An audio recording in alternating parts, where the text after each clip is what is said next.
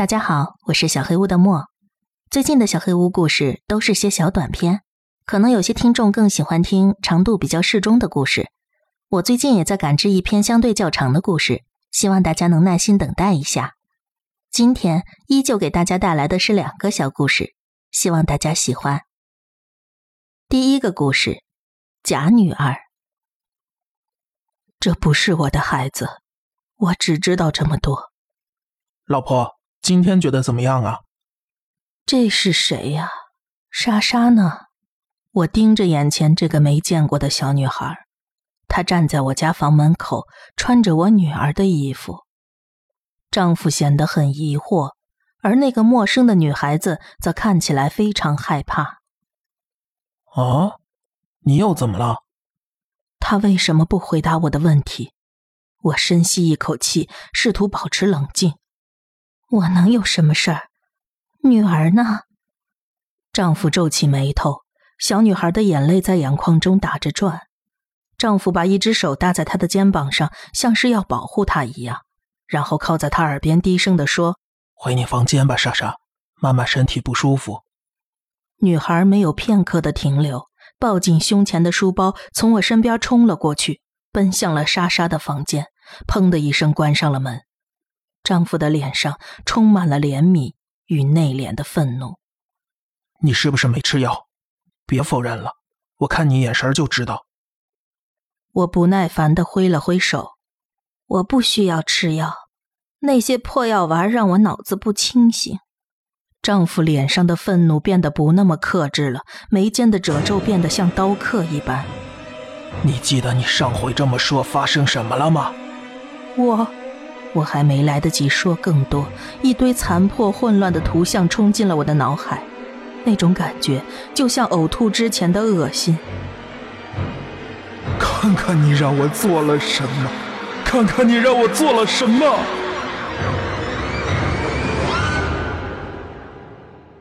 地板向我身下倾斜了过来。醒来时，我正躺在丈夫怀里。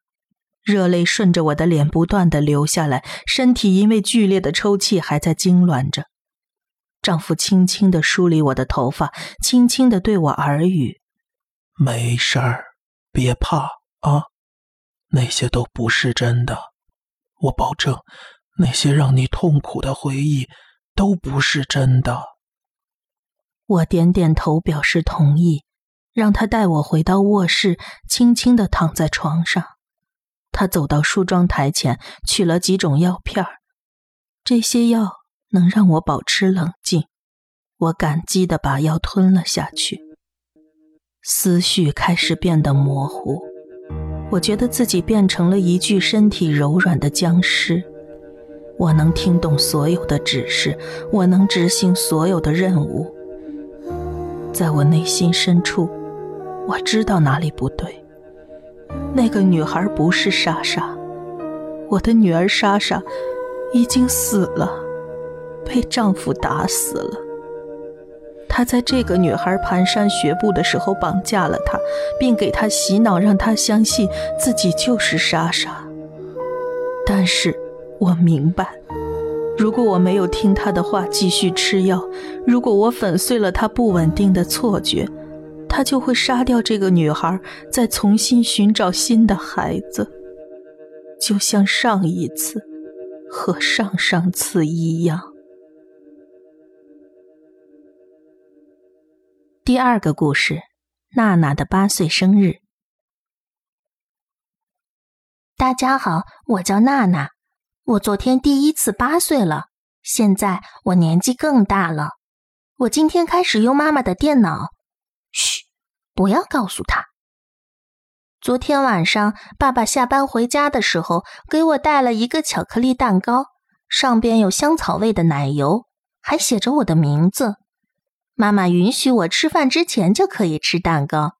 昨天简直太棒了，有史以来最棒的一天。即使我没有举办生日聚会，不过也没关系，我以前也没办过聚会，爸爸妈妈不让我办。他们说家里不能进来其他人，他们撒谎说是因为我家住的太偏僻了。但我知道真正的原因是我的朋友微微跟我们住在一起。微微跟我长得简直一模一样，我们的感情也好的跟亲姐妹一样。但她并不是我的姐妹，我们只是这么说说而已。微微有个特别厉害的特异功能，她可以移动我的手臂，然后用我的声音说话。有时候微微挺烦人的，但他毕竟是我的好朋友，所以我可以原谅他。但是爸爸妈妈不喜欢微微，我知道微微因为这个特别生气。妈妈说微微需要帮助，我们得找个人看看她。我不太明白妈妈是什么意思。但是微微说妈妈是个大骗子，爸爸特别生气，他冲着微微大声责骂，让他闭嘴，说要给我关禁闭。微微更生气了，我想劝他，让他冷静下来，但是他根本不听。昨天爸爸带蛋糕回家时，问我喜不喜欢这个蛋糕，我告诉他我非常喜欢，微微也很喜欢，爸爸就生气了。我看见妈妈拉住爸爸，告诉他现在不是时候，然后爸爸也就没再说什么。他们点燃蜡烛让我许愿，我也不知道自己想要什么。嗯，我想要一些新颜料，那我就能在自己房间画更多的画了。但是我也想要只小狗，或者一些新的玩具。其实。我最大的愿望是想让微微永远陪伴我，但是微微说这个愿望太蠢了，因为他本来就会永远跟我在一起，我不用为了这个浪费一个愿望。我问微微，那我还想要什么呢？爸爸就又生气了，我看得出来，他说这只是许个愿而已，不关微微的事儿。我很难过，因为这当然关微微的事啊。他跟我们在一起，爸爸对他大吼大叫，很不礼貌的。妈妈说没关系的，但是爸爸说这很不正常。听到爸爸说不正常，微微又生气了。他们每个人都跟发了疯似的。我不想看到最爱的人们这个样子，我使劲的憋住眼泪。微微说没关系，许愿就好了，他会帮我实现任何愿望。我实在是想不出来，妈妈说得快点了，不然蜡烛都要烧完了。我当时什么想法都没了，我就只有一个念头，我想让爸爸妈妈别再为难微微了，要对她好一些。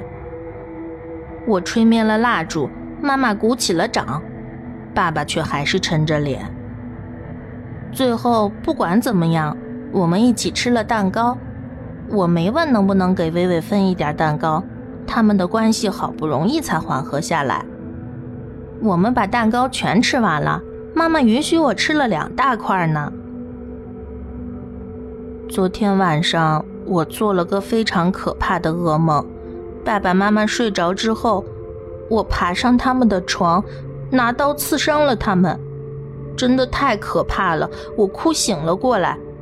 但是爸爸妈妈没听到我哭，所以他们也没过来看我。只有微微在旁边安慰我，一直告诉我没事儿的，别害怕。今天早上起床，妈妈也没给我准备早餐，我大声喊她，她也没回答。